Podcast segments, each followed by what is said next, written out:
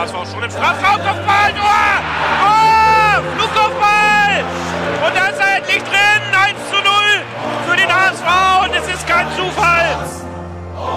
Jetzt aber die Szene, Bakary hat ja nicht gewürfen, alleine aufs Tor zu. Bakker Machine, ja! 1 zu 0! Tabellenführer und Sieger dieses Spitzenspiels ist nur ein Club und das ist nur, Nur der der HSV. HSV. Moin, ihr Lieben, es ist wieder Podcast-Dienstag mit Nando. Berger. Und Lasse. Unser Fiete muss gerade bei einem nachbarschaftlichen Notfall aushelfen und äh, kommt vielleicht noch während der Aufnahme dazu. Ähm, daher starten wir erstmal zu dritt und sprechen mal über das vergangene Spiel, der Restart der zweiten Liga für den HSV mit dem Format Geisterspiel. Hacking hat uns mit seiner Ausstellung sicherlich ein bisschen überrascht. Genauso eigentlich wie der HSV oder auch nicht, der sich in der letzten Sekunde ein dummes und vermeidbares Gegentor eingefangen hat und damit zwei Punkte im Aufstiegskampf hat liegen lassen. Coach, ein Stück weit Normalität. Du darfst gleich mit deiner Analyse starten. Wir freuen uns super darauf, sehr. Wie bewertest du den Auftritt des HSV unter diesen Bedingungen? Du hattest ja mit deinem Tipp schon den richtigen Riecher und hattest 0-0 getippt, als ob du es geahnt hättest. Ich bin ja, ich bin ja in dieser Situation zwiegespalten, jetzt, ob das jetzt ein Vorteil für uns ist oder halt ein Nachteil, dass wir ohne Fans spielen. Was mich irgendwie, was du das, das Spiel für mich vermissen lassen hat, ist halt dieses, diese Intensität, die hat irgendwie gefehlt. Ich, ich fand, wir haben irgendwie ohne, ohne diesen notwendigen Biss gespielt, obwohl eigentlich war das, unser System war noch wieder, wieder das alte 4-1-4-1, äh, aber von uns kam irgendwie gar nichts. Ne? Also sehr weit hinten dieses äh, niedrige Pressing, ähm, das erst von der, von der Mittellinie anfing, dann aber versucht auch die Fehler von, von Fürth zu, aus, auszunutzen, aber irgendwie so richtig der Biss war, war nicht da. Es, es, es kam mir auch so vor, als, als hätte Fürth auch nicht wirklich so, den, so einen Plan, wie wollen wir den HSV angehen. Und, und es ging auch nicht so es ging mir auch nicht so, dass wir sagen, ui, das ist, das ist die Idee, so will Hacking dieses, dieses ähm, Spiel gewinnen. Da kam ich nicht irgendwie zu. Ich fand, Fürth hat das sehr gut gelöst, hat, hat uns eigentlich sehr gut zugestellt, hat ähm, um die 70. Minute haben die umgestellt von, äh, von 4-3-3 auf ein 4-2-3-1 und sind dadurch im Zentrum ein bisschen kompakter geworden. Und das hängt von meinem Bild auch irgendwie zusammen, dass wir ab der 70. Minute haben wir nichts gebacken bekommen. Da haben wir den Ball einfach weggeschlagen, versucht irgendwie uns zu befreien, ohne dass es gelungen ist, weil in der Mitte war immer Fürth in, in Oberzahl. Ja, was soll man sonst zum, zum Spiel sagen? Ähm, die Expected Goal Statistik deutlich gewonnen, aber wenn man die Dinger nicht macht, ne, kriegt man sie hinten rein. Also ein Stück weit Normalität, dass wir in guter Letzt die Dinger nicht machen und äh, am Ende hinten einen wieder dann den Ball reinkriegen. Was mal was Neues war, ist, dass dieses äh, Mal der Ballbesitz äh, ziemlich ausgeglichen war. Das fand ich eigentlich ganz äh, interessant. Und noch eine andere Statistik. Und das ist eigentlich eine Frage an euch, jetzt ohne die Statistik anzugucken. Wer hat die meisten Duelle gewonnen? Die von Fürth oder von äh, haben wir das gemacht? So vom Gefühl her. Also vom, vom Gefühl würde ich sagen, hat der HSV speziell ab dem 1 zu 1 das Heft in der Hand gehabt. Hat von, von Fürth kam aus meiner Sicht überhaupt nichts mehr. Der HSV hat die Bälle gewonnen, hat die Zweitkämpfe gewonnen und hatte die Chancen auf das 3 zu 1. Und ich kenne nun auch die Statistiken und war tatsächlich sehr überrascht, dass ähm, der Ballbesitz ausgeglichen war. Das Empfinden hatte ich nicht. Die besseren Expected Goals, dass wir die besseren Chancen hatten, das äh, bestätigt auch meinen Eindruck vom, vom, vom, vom Spiel. Dass wir aber eine schlechtere Passquote hatten und worauf du eben hinaus willst, sogar weniger Zweikämpfe gewonnen haben. Minimal, ne? 52 Prozent hat, hat Fürth gewonnen. Das hat mich tatsächlich überrascht, als ich nochmal äh, über die Zahlen geschaut habe. Genauso wie Hacking uns überrascht hat aus meiner Sicht, mit Bayer als Innenverteidiger, um Wagnumann spielen zu lassen. Jerry Duziak war für mich klar, dass der in die erste Elf rückt. Der ist unverzichtbar. Und Jairo auf der Außenbahn für Kittel, das fand ich schon so von jemandem, der eigentlich überhaupt nicht dran war am Kader. Der überhaupt nicht mehr im Gespräch war, dass der plötzlich vor Sonny Kittel oder Martin Harnik steht in diesem Spiel, fand ich sehr überraschend. Und tja, wir machen das 3-1 nicht und kriegen ein, ein Gegentor in der letzten Sekunde, wo ich mich frage, was denn mit Rick van Drongelen los ist. Den Ball schiebe ich doch nicht flach mit der Seite quer in den Strafraum. Den bolzt sich doch auf die Tribüne. Das, Das war war's die- dann. Schlechteste aller Optionen. Der Genau. kann alles machen. Der kann den Ball nehmen und bis nach St. Pauli schießen mit der Goldpike. Genau. Und was macht er? Er nimmt die einzige Option, die nicht ging. Und das ist den Ball mit der flachen Seite ohne Druck einfach so qu- Quer durch Stürmer- pa also genau, flach durch den pa Strafraum passen, quasi. Und, und, und äh, vielleicht ist das auch der Grund, dass Rick momentan mental irgendwie nicht fit ist, dass Hacking das sieht. Er hat ja nur notgedrungen gewechselt, weil Wagnoman ja mit Krämpfen ein bisschen raus musste. Oder, oder eben raus musste, äh, weil er Krämpfe hatte und es äh, nicht und da nichts riskiert werden sollte. Was auch klar war nach der langen Verletzungspause, dass es nicht reicht, genauso wie bei Jerry, der ausgewechselt werden musste. Dass Rick eben nicht mehr unangefochtener Innenverteidiger ist. Gut, dann fällt hier ein Everton aus. Vielleicht sogar die ganze Saison, weil er wieder was am Innenband hat. Ein Gideon Jung hat was am Hüftbeuger. Auch da droht das Saison aus. Nur bei Pollersbeck ist es nicht so schlimm, aber die zwei sind gegen Bielefeld ja auch schon raus. Das ist schon hart, wenn dann ausgerechnet einem Leader und dem Vizekapitän so ein Bock passiert, den du schon in der Jugend nicht machen darfst. Nicht in der letzten Sekunde. Strafraum ist voll, da bollt sich den Ball, wenn ich ihn auf dem, er hat ihn auf dem starken Linken, ne? Er kann den aus dem Stand einfach Richtung Seitenauslinie befördern. Die 20, 30 Meter kriegt er aus dem Stand problemlos geschlagen und das Ding ist durch. Ich äh, bin da immer noch ein bisschen fassungslos. Zumal äh, so prinzipiell würde mich äh, jetzt mal von, von dir interessieren lasse, wie, wie hast du das empfunden so? Dieses Spiel ohne Stadionstimmung, ohne Fans, hatte das einen Effekt auf die Mannschaft? War das, so wie Bürger sagte, nicht so richtig dynamisch? Oder fehlte uns die Dynamik nur, weil wir den Ton nicht im Ohr hatten aus dem Stadion? Na, wenn ich jetzt gemein sagen will, sage ich, der ASV hat gespielt wie immer. Daddelig. Am Anfang fahrig, schlecht ins Spiel gekommen, dann wurde es wieder ein bisschen besser und dann ging das Spiel seinen gewohnten Lauf. Du machst das, äh, bist dann besser, machst das Tor nicht und fängst dir dann äh, den Ausgleich in der letzten Sekunde, weil du versäumt hast, in der Phase, wo du dann überlegen warst, das, äh, den Führungstreffer zu machen. Und ich muss sagen, für mich ist es beim HSV immer so, die Frage ist nicht, ob es passiert, dass wir uns den Ausgleich fangen, sondern die Frage ist, wann passiert es. Und das, ist ein Problem und das ist etwas, was mich beim HSV schon lange Zeit stört, muss ich sagen. das ist in- interessant. Also ich habe das etwas anders empfunden bei dem Spiel. Ich war mir sicher, wir haben das Ding. Gut, die Ecke ja, aber ich hatte nie darüber nachgedacht, dass da jetzt noch was passiert. Natürlich haben wir das 3-1 nicht gemacht, aber für mich war es so, wir liegen plötzlich 1-0 hinten, waren noch nicht so ganz im Spiel, führt ein bisschen besser, neue Situation. Aber auch ohne Fans, ohne Aufpeitschen durch die Stimmung, haben wir relativ schnell das 1-1 gemacht und in der zweiten Halbzeit hatten wir eigentlich das Spiel relativ gut im Griff das 2 zu 1 äh, für uns spielen es natürlich in die Karten. Wir müssen das Tor machen. Ich fand es gar nicht so schlecht. Ich fand es auch tatsächlich unter den Umständen sogar ganz gut, was der HSV gemacht hat. Und wir hatten auch vorher Chancen, Jairo alleine vorm Tor, um das Ding auch vorher schon zu drehen. Wir haben immerhin auch beim Tabellenfünften gespielt. Ne? Das dürfen wir jetzt auch nicht unterschlagen. Es war Platz 5 gegen Platz 3 nach einer langen Pause. So schlecht fand ich es jetzt nicht umso ärgerlicher ist tatsächlich dieses blöde Gegentor. Ähm, aber eigentlich Mal wieder nach einem Standard. nach, mal wieder nach einem Standard, klar, jetzt können wir wieder sagen, okay, mal wieder nach einem Standard. Und auch ähm, das 1 zu 0 ist ganz schlimm verteidigt, eine Flanke, 1 gegen 2, Kopfball drin, unsere Abwehr pennt. Aber äh, klar, das sind die blöden Krankheiten, über die man sagt, das ist wieder typisch HSV. Aber ich bin da, ich bin da so ein bisschen bei Jonas Bold, der sagte, bis zum Ausgleichstor habe ich von Fürth in der zweiten Halbzeit fast nichts gesehen. Und das ist eigentlich positiv, dass wir so eigentlich gar nicht mal so schlecht rausgekommen sind, um auch diese Situation anzunehmen. Ja, aber das ist doch was, was mir persönlich Angst macht. Du siehst den Gegner nicht, aber gegen uns ist der Gegner, egal wie schlecht er spielt, immer in der Lage, ein Tor zu schießen. Aus dem Nichts. Und das ist etwas, was ich nicht positiv sehe. Okay. Bürger, wa- wa- was sagst du als, als Coach dazu?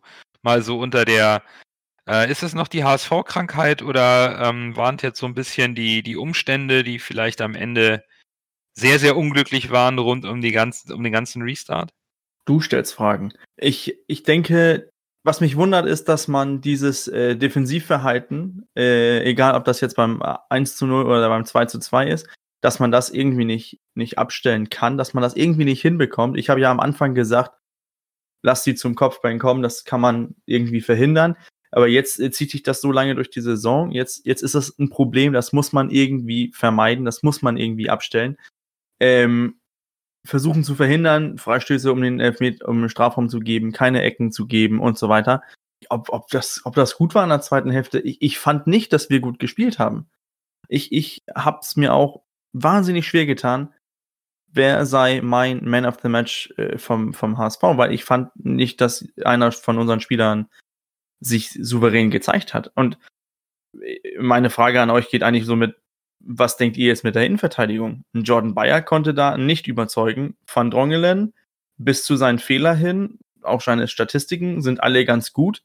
Nur dieser gravierende Fehler kann ihn auch diesen mentalen Knicks geben. Und ich glaube, er hängt da richtig tief drin und ist nicht fit zum Spielen. E egal wie, wie sehr ich Van Drongelen mag, ich, ich sehe, ich sag, ich sag auch nicht, dass er schuld ist, dass wir nur einen Punkt bekommen. Die anderen hätten auch die Tore machen können. Aber er hat jetzt den entscheidenden Fehler gemacht und daran hängt er jetzt. Ähm, wie sieht eure Innenverteidigung aus gegen Bielefeld? Das besprechen wir gleich mal, wenn wir zu, zum, zum nächsten Spiel kommen gegen Bielefeld. Dann nehmen wir die Frage nochmal auf. Das ist tatsächlich ein ganz interessanter Punkt aufgrund der angespannten Personallage in der Innenverteidigung. Ich fand es, um nochmal ganz kurz Fürth vielleicht zum Ende zu bringen, wie fandet ihr das vorm Fernseher mal Hackings Dauercoaching zu hören?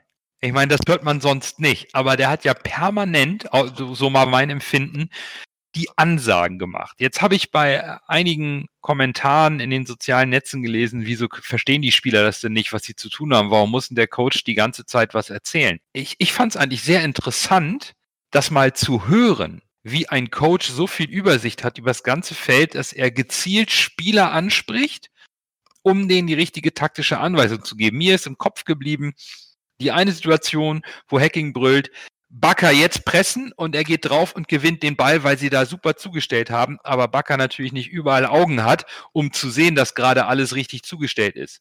Sondern er hat seinen Raum, hat seine Seite, die er abdeckt und prescht dann vor in dem Moment, wo der Gegenspieler sich wegdrehen will, ist aber zugestellt und dann haben sie den Ball. Das fand ich halt super cool und erinnerte mich an die Aussagen vor, bei der Verpflichtung von Hacking von meinem damaligen Arbeitskollegen, der meinte, er hätte mal ein Spiel gesehen, saß hinter der Trainerbank und Hacking hätte ein Tor gecoacht, weil er einfach das, das so klasse macht. Habt, wie hat euch das äh, so imponiert oder fandet ihr das eher nervig, dass Hacking die ganze Zeit rumbrüllt? Ich habe das Spiel leider ohne, ohne Ton gesehen weil Bürger und ich haben gemeinsam geguckt und damit äh, das dann nicht so störend ist, wenn jeder einen anderen Ton hat, wenn die Zeiten nicht gleich, so gleich sind, haben wir den Ton ausgestellt. Ah, okay. Aber von, ähm, von dieses mit, mit dieses mit, mit Pressing und so weiter, ich finde ich finde das schon interessant. Ich, ich freue mich auch darauf, dass ich das eventuell Sonntag dann erleben kann, weil du hast ja auch als Trainer, hast du ja zum Beispiel, ich kann es jetzt von meinen eigenen Jungs ähm, sagen, dass wenn wir mit unseren Außenstürmern, dass wir, dass wir raufgehen, dass wir den Gegner dazu zwingen wollen, in die Mitte zu spielen, damit unser, unser Zehner oder Achter direkt auf den Gegner zugeht. Und das mhm. ist dann, das ist dann auch sehr wichtig, dass der Achter, der, der kann ja hinten nicht gucken, wie lösen sich die Gegenspieler von, von ihnen. Er muss seine Position, seinen Raum freigeben. Das ist dann auch wichtig, dass du als Trainer darauf direkt sagst, so, jetzt gehst du Press, Pressing, Pressing, Pressing, Pressing egal was hinter dir ist. Denn wenn ein Spieler denkt, oh, der muss erstmal hinten gucken, dann ist die Situation schon vorbei. Der muss das instinktiv, jetzt wird der Ball gespielt, jetzt gehe ich drauf, egal was hinter mir ist. Wenn, wenn du, wenn du diese, diese, was soll man sagen, ähm, Pressfalle setzen möchtest. Und ich glaube, das hat bei, bei Hacking auch sehr gut funktioniert. Und ich glaube auch, äh, Hacking kann so richtig schön so ein Stadion zusammenbrüllen. Ja gut, wenn er jetzt natürlich keinen Ton hat, ist das die Frage von mir natürlich ein bisschen unglücklich. Ich habe zwischendurch immer mal angemacht. Also ich habe es ein bisschen gehört, aber kann da nicht hundertprozentig mitreden. Gut, dann, dann vielleicht abschließend, um, um das äh, ärgerliche Unentschieden, äh, was ja nur ein bisschen abgemildert wird durch die Ergebnisse der anderen beiden Konkurrenten und wir deswegen auf Platz zwei gesprungen sind. Das Experiment Fußballfortsetzung in Deutschland, ist das jetzt gelungen nach dem Wochenende? War, ist, das, ist das in dieser Form akzeptabel, der sportliche Wettbewerb? Da würde ich gerne mal eure Einschätzung mal ganz kurz dazu wissen den Umständen entsprechend, äh, ja. Okay, Bürger, bist du auch der Ansicht, dass das so geht? Also jetzt mit den Tabellenplatz und so, nee, dann geht das nicht. Also jetzt, jetzt Saisonabbruch und äh, zwei Absteiger und zwei Aufsteiger, dann passt das schon.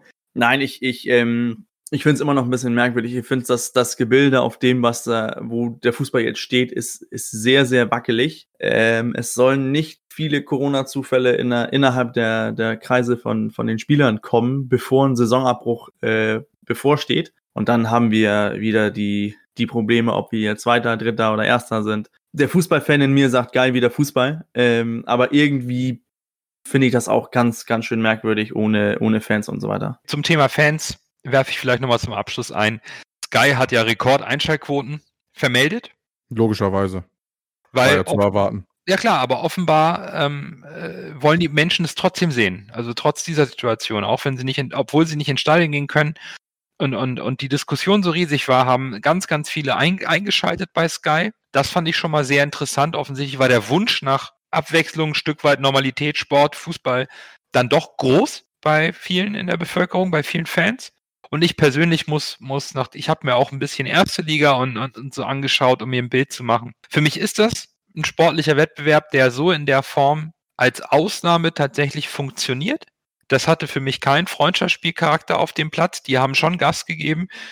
Nehmen wir als Beispiel äh, Schalkes äh, Untergang gegen den BVB. Also da wurde BVB schon. war richtig gut. Ja, also, also da, die spielen schon Fußball. Das wirkt vielleicht vom Fernseher anders, das verstehe ich. Da fehlt diese, diese emotionale, Stimm dieser emotionale Stimmungskick. Klar, das gibt dem Ganzen eine etwas andere Dynamik. Das ist mir auch aufgefallen, wenn nur der Kommentator spricht und du Trainer hörst und der Halle im Stadion halt äh, da ist. Aber prinzipiell bei den sinkenden Zahlen glücklicherweise hier in Deutschland halte ich dieses Format in der Form äh, für durchführbar und hoffe, dass wir so eine, ein, ein, eine vernünftige sportliche Entscheidung in der ersten und zweiten Bundesliga erreichen werden. Man muss ja Saison. auch dazu sagen, dass es ein echter Unterschied ist, ob du ein Spiel vom HSV guckst in unserer Situation oder ob du jetzt Schalke gegen Dortmund guckst. Also mich hat das Spiel äh, HSV gegen Fürth oder Fürth gegen HSV deutlich mehr mitgenommen, auch ohne Zuschauer, weil ich da halt diese emotionale Bindung habe, als die anderen Spiele. Und Mhm. da täuscht es dann natürlich auch ein bisschen drüber weg, weil man mit der einen Mannschaft, da kann man dann wahrscheinlich auch eher über die fehlenden Zuschauer hinweg gucken, als bei Spielen, wo man keine der beiden Mannschaften wirklich aus tiefstem Herzen unterstützt. Das stimmt. Und wir sprechen ja gleich nochmal über die Besonderheit des kommenden Heimspiels, wo wir ja nicht hin dürfen. Aber vorher schließen wir Fürth HSV ab mit dem Man of the Match. Dann erst Groh, der den Ball übernimmt. Halblinke Position zu Magath. Er sollte schießen. 25 Meter am ersten frei. Schuss auf das Tor. Tor! Tor! Ein herrlicher Treffer. Ein wunderbarer Treffer. Angeschnitten. Der Ball fliegt da unhaltbar rechts ins Eck. Wenn wir jetzt einen Ball hätten, würde ich es Ihnen nochmal zeigen. So, es ging also auch dieses Mal mit unserer Kategorie Man of the Match weiter. Das Zuhörervoting, das nehmen wir mal vorweg. Es gab nur zwei, ähm, zwei Zuhörer, die Punkte vergeben haben. Das verstehen wir irgendwo auch, ist alles ein bisschen schwierig. Nichtsdestotrotz wollen wir unsere Kategorie erstmal bis Saisonende auch beibehalten und freuen uns, wenn ihr im Laufe der Zeit, wenn man sich daran gewöhnt hat, wie aktuell der Fußball läuft, ihr auch wieder ein bisschen mehr Punkte für unsere Spieler vergebt. Fangen wir mit unserem Man of the Match an. Für mich ganz klar, Jerry Duziak, man hat die Zeit, die er gespielt hat, gemerkt, wie wichtig er in unserem Mittelfeld ist. Ich bin so froh, dass er wieder da ist und habe mich derartig gefreut, dass der auch noch ein Tor gemacht hat. Bürger, bei dir? Ja, ich, ich habe ja vorhin gesagt, ich, ich fand es schwierig, wer jetzt ähm, Man of the Match sein kann. Äh, ich habe zwischen zwei geschwankt, auch gegen zwischen Duziak und auch ähm, sehr belebender Sonny Kittel, aber keiner von denen hat's hat's halt ja keiner von denen hat ja natürlicherweise über 90 Minuten gezeigt. Ähm, aber ich bin bei dir, Nando, äh, Jerry Duziak und ich hoffe, dass er gesund bleibt und durchspielen kann. Ja, dann fehlt ja nur noch der Lasse. Trotz des wirklich fantastischen Tores von Jeremy Duciak, das will ich nochmal erwähnt haben, das Tor war unfassbar gut rausgespielt. Richtig, das war, das war richtig stark. Habe ich mich trotzdem für Sonny Kittel entschieden, weil Sonny Kittel in meinen Augen ein deutlich belebendes Element war in der zweiten Halbzeit. Und man hat direkt gemerkt, sein Impact aufs Spiel, als er reingekommen ist, dass der HSV deutlich kreativer gespielt hat. Und da direkt mehr, mehr Kreativität auf dem Spielfeld war. Und mehr Übersicht. Und der HSV hat einfach deutlich besser gespielt, als er reingekommen ist. Deshalb Kittel als Man of the Match. Sehr schön. Und unsere beiden Zuhörer-Votings sind ähm, breit gefächert. Gewonnen hat äh, Jerry Duziak, der hat äh, von den zwölf möglichen Punkten vier bekommen. Dann haben zwei Punkte Jatta und Wagnumann bekommen.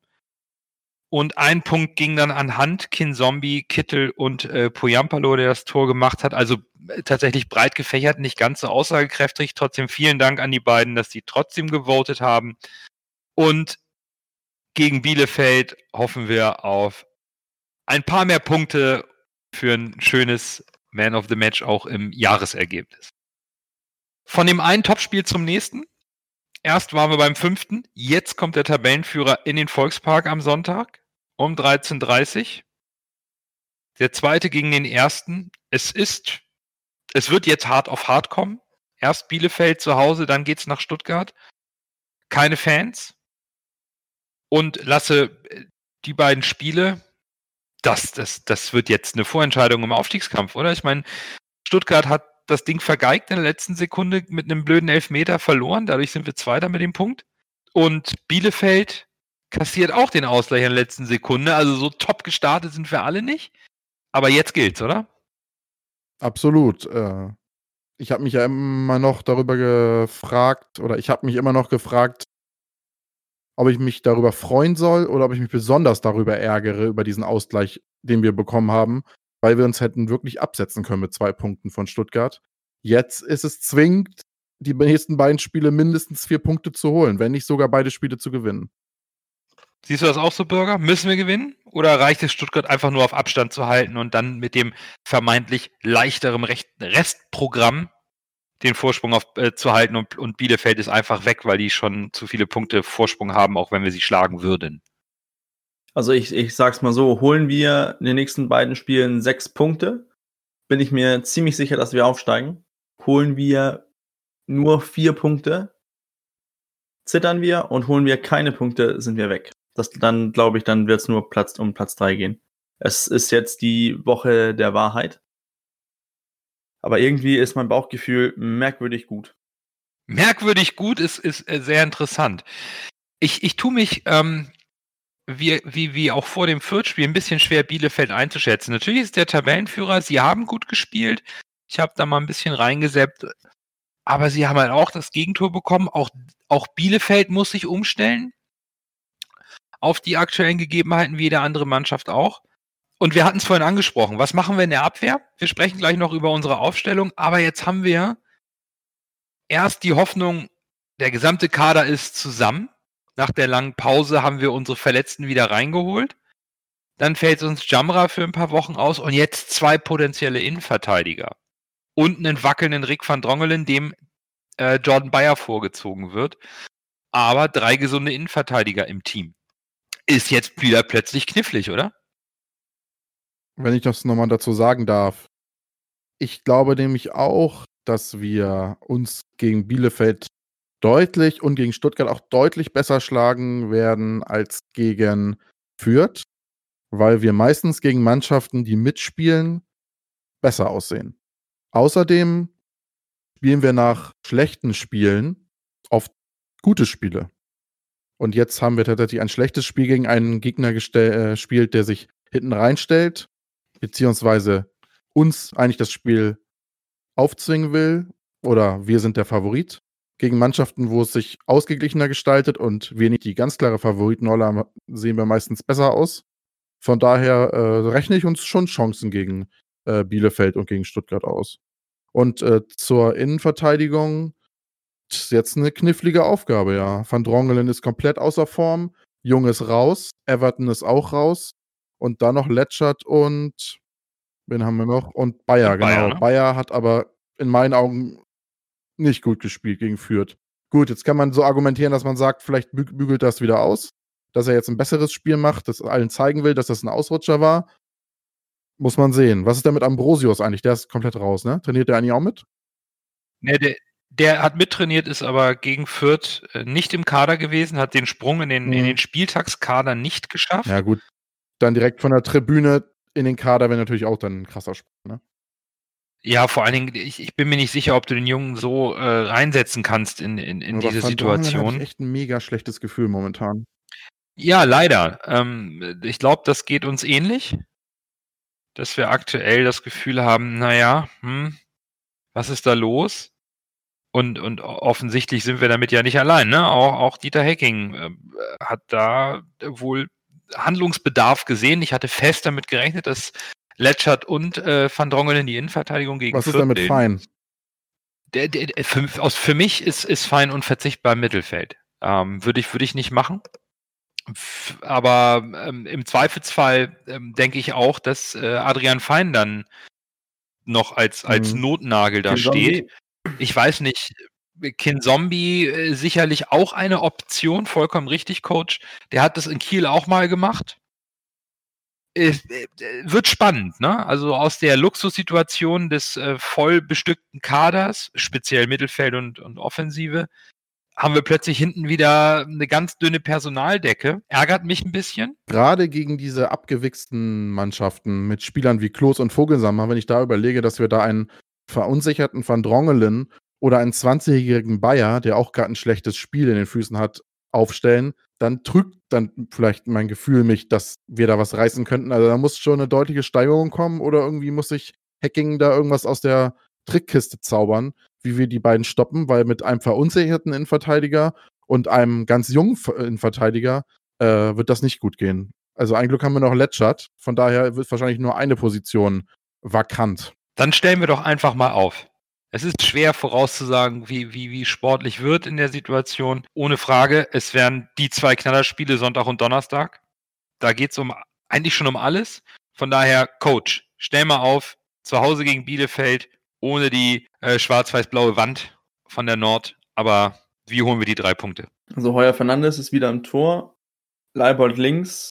Wie gesagt, Letschert ist gesetzt. Und dann Wagnumann hat sich eigentlich gut geschlagen. Finde ich eigentlich hat ein ziemlich gutes Spiel gemacht. Der wird, be bekommt bestimmt die, die Wiederwahl. Der letzte Innenverteidiger. Ich kann es irgendwie verstehen, wenn Hacking, ich, ich kann irgendwie beide Spieler verstehen. Für mich steht nur Jordan Bayer oder Van Drongelen zur Auswahl.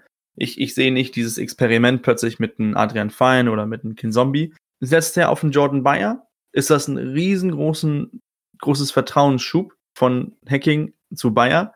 Hoffentlich kann Bayer dann sa- ohne diesen Druck spielen, denn er weiß auch selber, dass er ein schlechtes Spiel gespielt hat Sonntag und weiß jetzt, er hat den, den, ähm, das Vertrauen von Hacking und spielt sozusagen freier auf.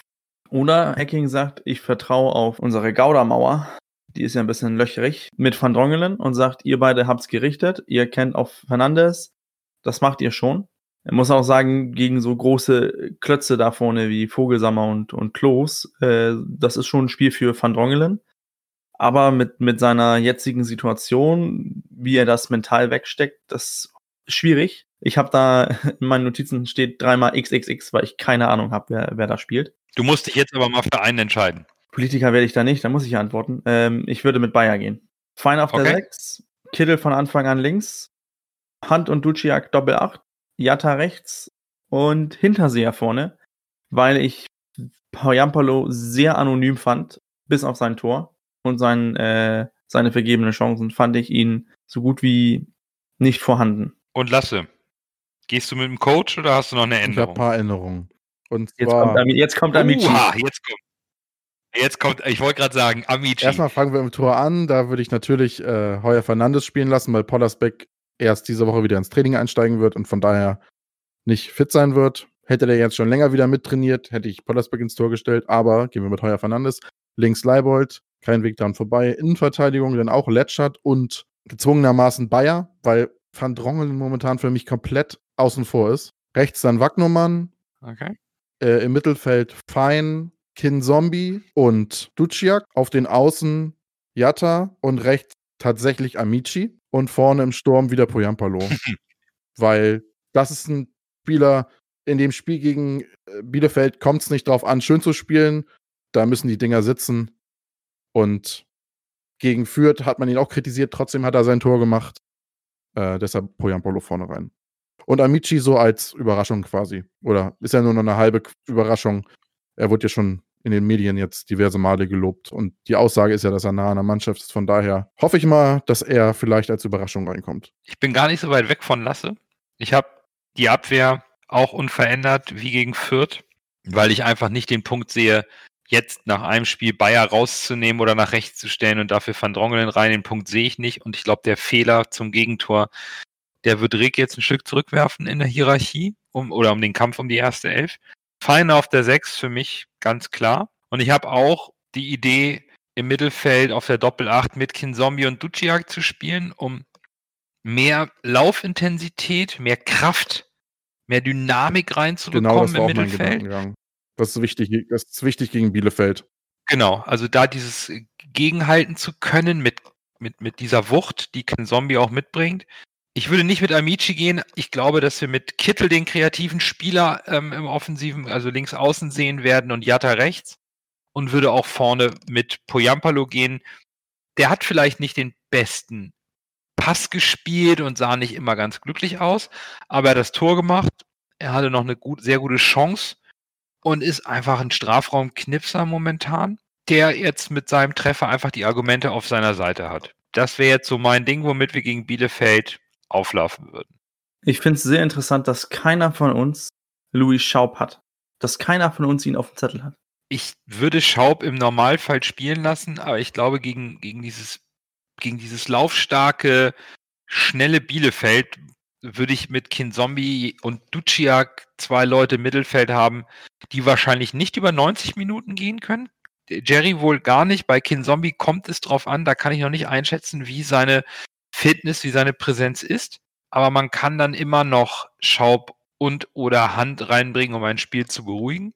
Aber ja, ich weiß nicht. Ich hab, hoffe mir immer noch diesen Einschub von Kinzombie, womit er auch in Kiel so aufgetrumpft hat mit dieser Präsenz, mit dieser Kraft, mit dieser Stärke, mit dieser mitreißenden Art, da Powerfußball zu spielen. Das könnte uns momentan aufgrund der Situation eben wegen der fehlenden ähm, Stimmung im Stadion vielleicht diesen Kick auf den Platz geben. Aber das ist halt, ne, das ist nur ein Gefühl. Und ich glaube, so Lasse hatte ja auch mit Kin Zombie, glaube ich, die gleiche Idee. Aber wie auch immer, tippen wir einfach mal. Ich gehe bei meiner Aufstellung von einem knappen 2 zu 1 Sieg aus. Lasse, du hast nur äh, Amici statt Kittel, das heißt ein Tor mehr, oder? Tatsächlich würde ich 3-1 sagen, ja. Herrlich. Oh Mann, das gibt ein schönes Bier, wenn das funktioniert. Dann der Coach, der Coach, der uns hier äh, für ahnungslos hält. Ich tippe auf äh, 3 zu 2, denn auf ein Tor halten wir Bielefeld nicht. Gut. Aber wir tippen alle auf den Sieg. Wie immer. Oh, ich bin jetzt schon nervös. Ich bin Wie- jetzt Na, schon nervös. letzte, ja, letzte Woche hat Bürger nicht auf den Sieg getippt und hatte mit dem 0-0 ja zumindest die richtige Tendenz. Wenn unsere Tendenz diesmal mit Sieg passt, auch, auch wenn das Ergebnis nicht stimmt, würde uns das reichen, wenn wir Stuttgart hinter uns lassen würden und ein bisschen Druck auf Bielefeld aufbauen.